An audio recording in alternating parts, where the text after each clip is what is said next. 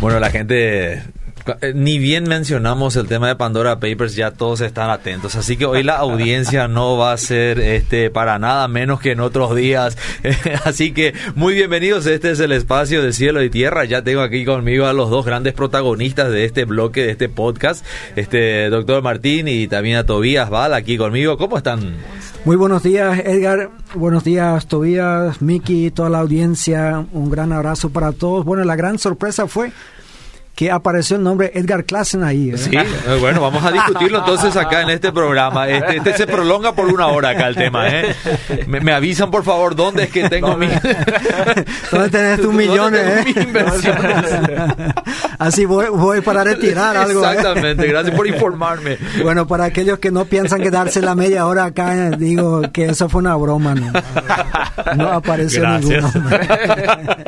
en todo caso, es un... ¿Cómo es? Un... Este, homónimo nada más. Está bien. Tobías, ¿qué, tenemos de bueno este en deportes? ¿Cómo eh? está Edgar, profe? A toda la audiencia también un saludo mío. Eh, sí, eh, creo que esta, esta la, la décimo primera fecha ahora del, del, del torneo de apertura, ahora puso otra vez el torneo pata para arriba un poquito porque Nacional removió? bastante porque Nacional eh, logró empatarle a Guaraní en el último minuto. ¿Qué? Eh, una victoria de Guaraní le, iba a llevar le iba a mantener esa ventaja de cinco puntos pero Nacional le, empató y fue entonces que cerró con la, la victoria de sobre Libertad de 2 a 0 permitió acercarse a tres puntos. Así que ahí una, un tropezón y ya hay campeonato otra vez. Así que la presión está nuevamente sobre, eh, sobre Guaraní, que siente a su rival ahora en la nuca, ¿eh? El, cómo le respira en la nuca. ¿eh? O sea, pero lo vuelve interesante, ¿no es cierto? totalmente, sí, lo vuelve interesante, apasionante. pero le pone presión también a los equipos que no se pueden permitir ningún tropiezo ni nada. Eh, y por otro, eh, por otro lado, que Olimpia perdió nuevamente eh, y nuevamente en, en su cancha. En su cancha, es muy llamativo. Es muy llamativo porque ya van. Nuevamente en los últimos minutos. Nuevamente en los últimos minutos con un penal dudoso por algún lado, pero sí confirmado por el VAR, así que por lo visto sí vieron la, la, los la, categoría necesaria como para eh, convalidarlo. convalidarlo exactamente. Y 2 a 1 le ganó 12 de octubre, eh, que está también, le viene muy bien eso para la, por el promedio de la permanencia. Entonces le ganó 2 a 1 y le mantiene a Olimpia eh, en el último lugar. Mm. Y un poquito encima está Libertad, ¿verdad? Que está penúltimo, así que los dos grandes del, del país no están para nada bien. Y hablando de promedio, eh, los dos que estaban luchando fueron, eh, o sea, siguen siendo Luqueño y Sol de América que se mandaron un partidazo. Mm. Primer tiempo, Luqueño ya antes de los 30 minutos ya le gana 3 a 0 a, a Sol de América y lo que parecía ser una victoria asegurada y en el segundo tiempo asegura, o sea, eh, reacciona Sol de América y le empata el partido, terminó 3 a 3. Qué increíble, ¿no? Sí. son interesantes eh, remontadas. Esas son las remontadas que, que, dan gusto y que uno se nutre de, eso, o sea, como jugador uno, uno se eh, anima con eso, por otro lado te desanima también como los jugadores de, de, Luqueño de repente. Como recuerdo más Olimpia, Flamengo y cosas así. Sacando sacando memoria del baúl de los recuerdos ahí. Está bien. Entonces la tabla está Guaraní con 22, eh, Cerro 19, Luqueño 17. O sea, el Luqueño está en el tercer puesto, luchando también.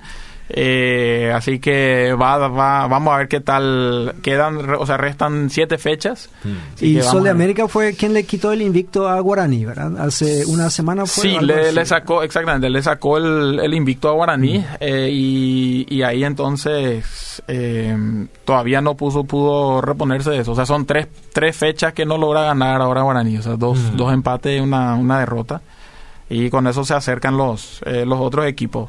Pero bueno, a nivel mundial, eh, se jugó el Mundial de Futsal FIFA en Lituania.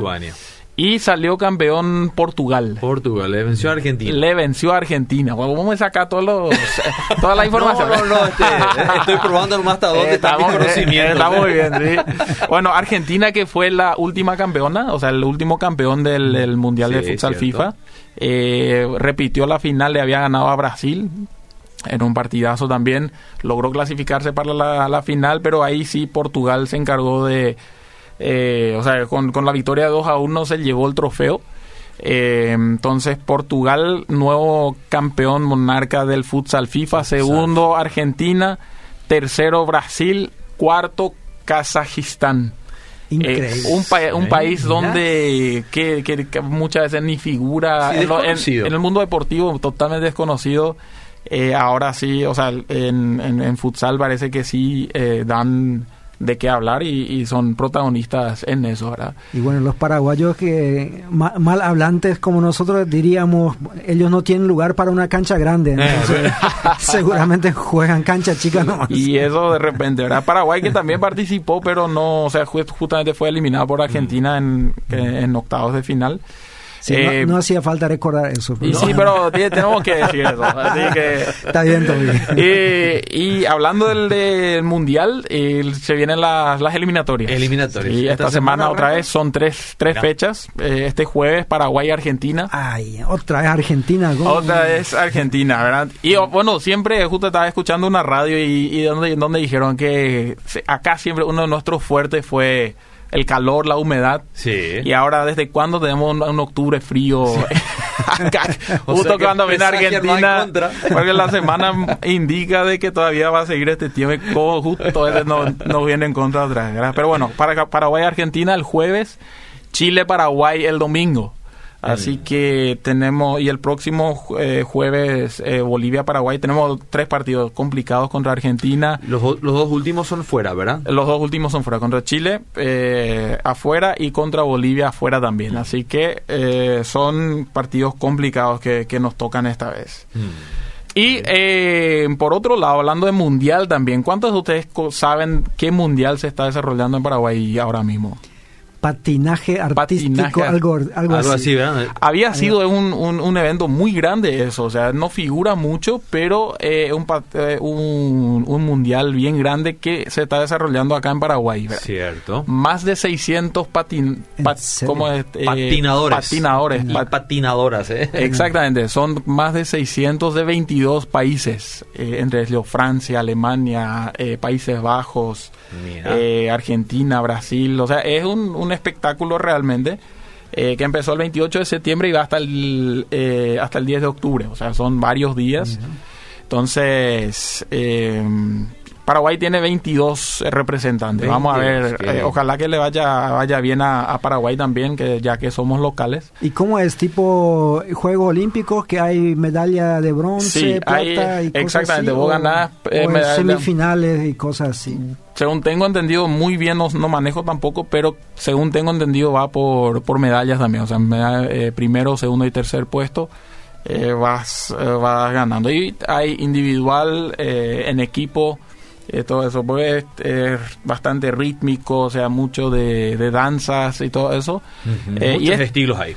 hay varios estilos, ¿verdad? Entonces, los que están interesados están en, el- en el- la Secretaría Nacional de Deportes, lo que se, se está llevando a cabo el Mundial de Patinaje Artístico Asunción 2021. Así Mm. que eh, un, un evento no menor eh, a nivel mundial que se está desarrollando acá en, en nuestro país. Paraguay tiene muchas escuelas de patinaje, aunque uno n- los desconozca. Mira, pues eso... Sí, sí, bastante, inclusive en la misma Secretaría Nacional de Sí. Deportes, ellos tienen esa mm, eh, disciplina como una eh, parte de lo que ofrecen, ¿verdad?, Eh, a los interesados, pero a la vez también hay muchísimas otras escuelas de patinaje artístico.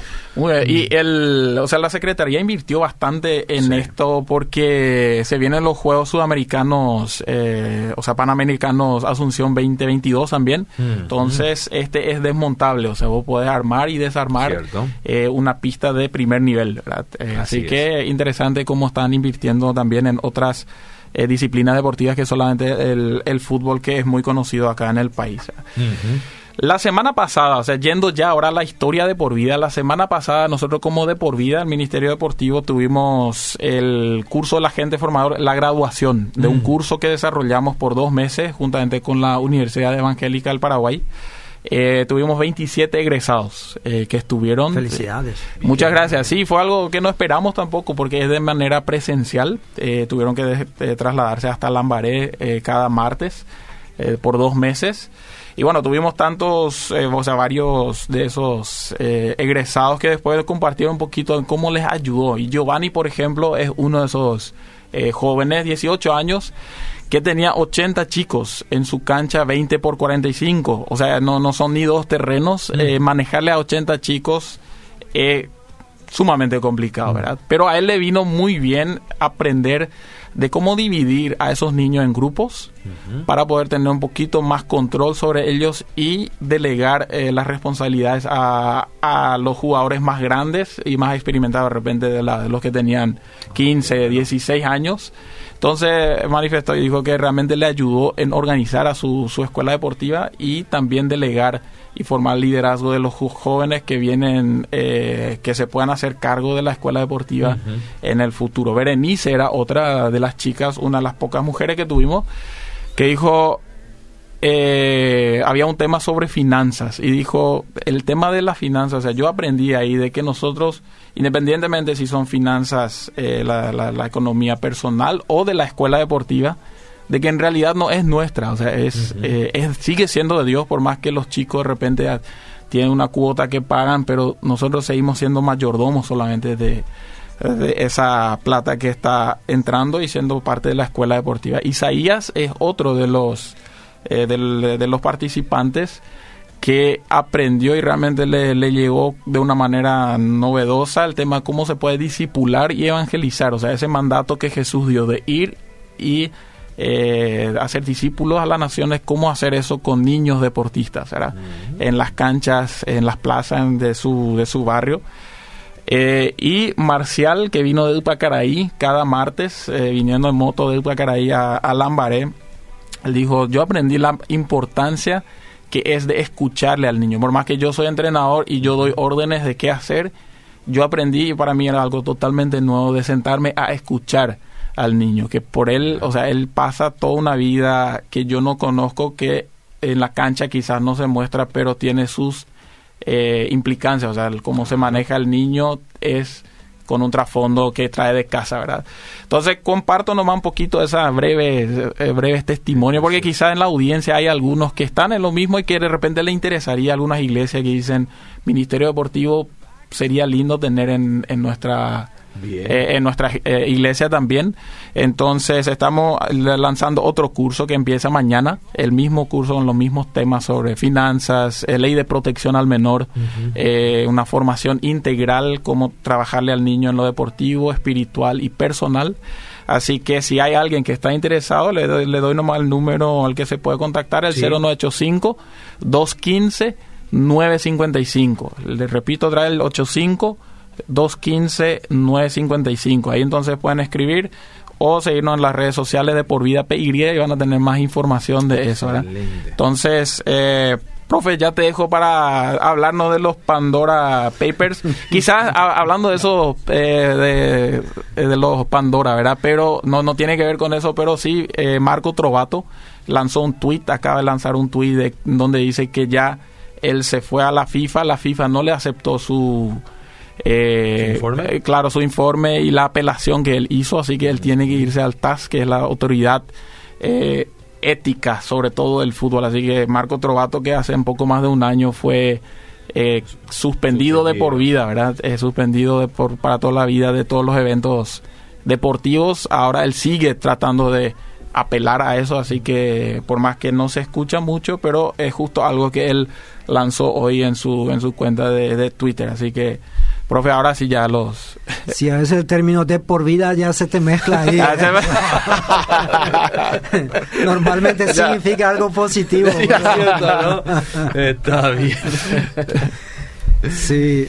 Eh, fuera de micrófono le comentaba a, a Tobías y su humildad obviamente no le permite mencionar eso en, en micrófono, pero es muy importante el trabajo de estos, voy a llamarlos chicos, esa gente que hace en, en escuela de fútbol y otros.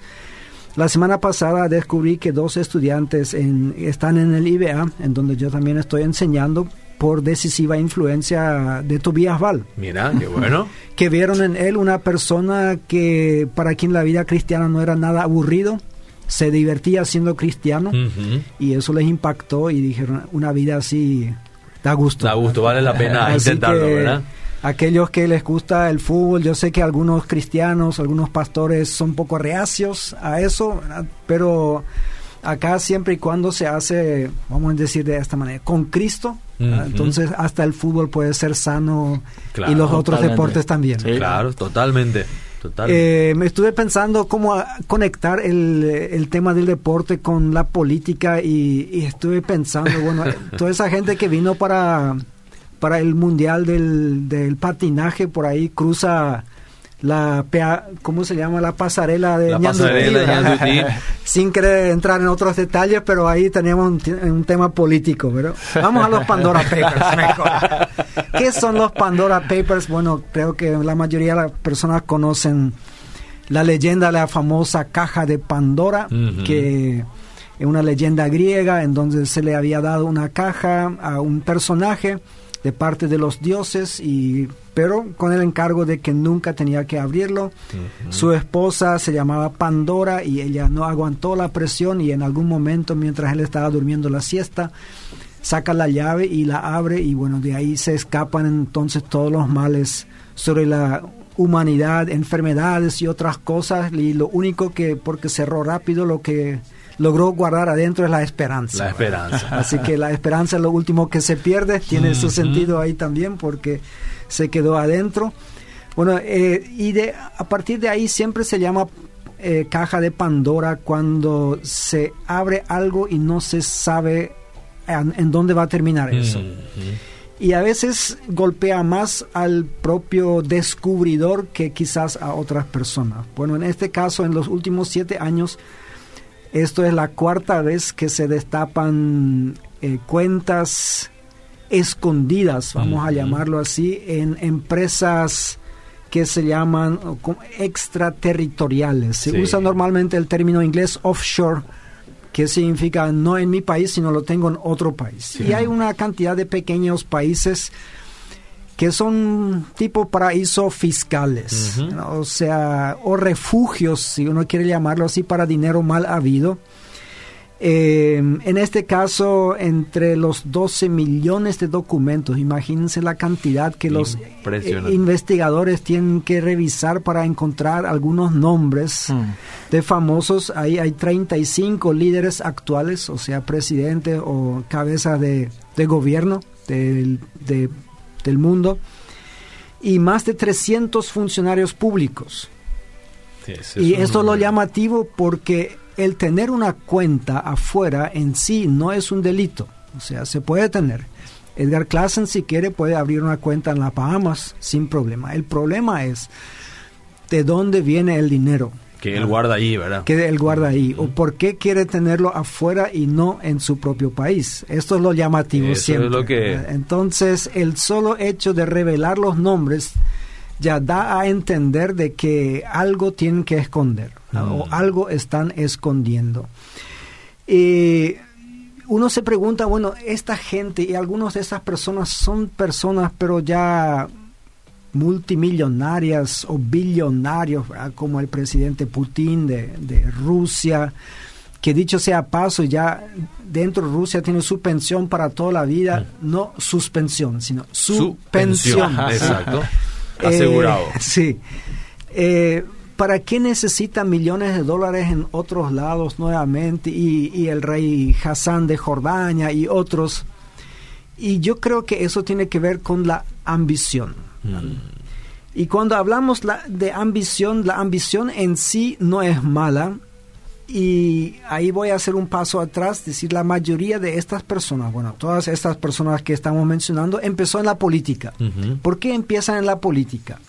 Y eso viene al caso porque el domingo vamos a tener elecciones en nuestro país, en 254 municipios y distritos.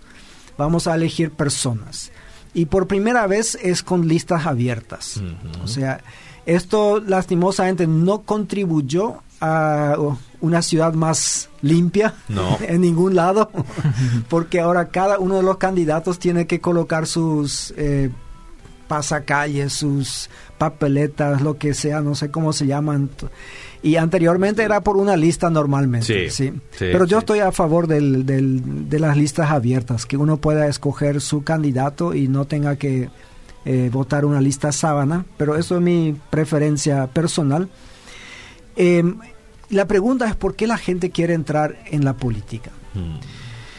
Y yo no dudo de que hay un buen grupo que viene con las mejores intenciones que viene para realmente contribuir a que su municipio sea más limpio, más desarrollado, menos ruidoso eh, y una cantidad de otras cosas, lo que casi todos prometen ahí en sus plataformas Que, de propaganda. Eh, de propaganda, claro. Todos prometen grandes cosas, pero también sabemos que algunos están ahí solamente para ubicarse en algún puesto político o para trepar en la escalera política porque se sabe si algún día quieres llegar a ser diputado o senador o, o incluso presidente de la república, tenés que hacer primeramente los primeros pasos, valga la redundancia. Eh, hay muy pocos que, como el, caso de un expresidente, llegan de ser empresario y sin tener ningún otro cargo antes directamente a presidente. Mm. La mayoría hace una carrera política. Y eso, para eso sirven estos puestos de concejales o de municipalidades también. Por eso tenemos un buen grupo de jóvenes que están ahí, normalmente de los partidos tradicionales, que ahí quieren ganarse sus primeras espuelas dentro de la política. Ahora, puede ser que ellos hagan bien, realmente bien su trabajo, también puede ser que no. Eh, quiero irme un poco a un texto bíblico para ilustrar esto. Eh, no sé si, si ponerles en aprieto, pero ¿quién, qué, es lo que ustedes recuerdan del rey Adonías? Rey Adonías. Era, te tiro ahora la pelota, ya que vos sos el deportista acá. bueno, para no dejarles demasiado en evidencia, si no recuerdan nada de él, no importa porque nunca fue rey. Ah, ahí está. Por ahí no, por, eso no figura. Hay eh, algo de David, era hijo de David, puede ser. Exactamente, excelente. Fue el cuarto hijo de David. Nosotros tenemos en 2 Samuel, tenemos los hijos. En aquella época se contaba un poco así eh, las mujeres que tuvo David y consta que eran muchas, siempre el primer hijo de cada mujer, en este orden eran sus no importaba tanto si había nacido en este orden. De repente ya tuvo dos hijos con la primera, cuando nació el primero de la segunda, pero el primer hijo de la segunda mujer fue contado como, segundo, hijo. Así que dice ahí, a David le nacieron hijos en Hebrón, su primogénito fue Amnón de Ainoam, así era la la mujer. la mujer, sí, de la madre. Recordemos que este Amnón fue matado por Absalón, porque le mm. había hecho algo a su hermana que no le pudo perdonar. Su segundo, esta Ainoam era una jezreelita. Su segundo, Kileab de Abigail, la mujer de Nabal, el del Carmel. Recordamos la historia también de Nabal, que era un poco un hombre duro ahí. El tercero, Absalón, hijo de Maaca, hija de Talmai, rey de Jesur, o sea, era una princesa de otro país. Este Absalón, recordamos que también murió, pero a manos de Joab, el general, de ejército de David, cuando él se sublevó contra su propio padre y le quiso quitar el trono. El cuarto, Adonías, hijo de Agit. Bueno, ahí le tenemos a Adonías. Ahora, en Primera de Reyes, el capítulo 1 nos cuenta que David era viejo, eh, por lo visto no tenía ya el control completo de todo el, reino, entonces dice ahí Adonías, versículo 5, capítulo 1, Primera Reyes, cuya madre fue Agit, ambicionaba ser rey y por lo tanto se levantó en armas. consiguió carros de combate, caballos y 50 guardias de escolta. Adonías era más joven que Absalón y muy bien parecido. Como David su padre nunca lo había contrariado ni le había pedido cuentas de lo que hacía, Adonías se confabuló con Joab, hijo de Sarvia, y con el sacerdote Abiatar, y estos le dieron su apoyo. Quienes no lo apoyaron fueron el sacerdote Sadoc, Benaías, hijo de Joyadá, el profeta Natán, Simí y Regí, y la guardia personal de David. Bueno, ahí nosotros tenemos un famoso hijo de papá. El que dice que nunca fue contrariado por su padre. O sea, David nunca le enfrentó, nunca le corrigió, nunca le dio un estirón de orejas, nunca le dio un capeté, nunca le dijo, hijo, esto no se hace y nunca le pidió cuentas de lo que hacía. y estos, desde mi punto de vista, son los más peligrosos para la política en cualquier lado. Este eh, Adonías, en este momento, no era el hijo mayor, había uno totalmente desconocido que es el Kiliab, que estaba con vida, o sea, porque de los otros tres que le antecedían, dos ya habían fallecido. Entonces él estaba en la línea, pero en segundo lugar.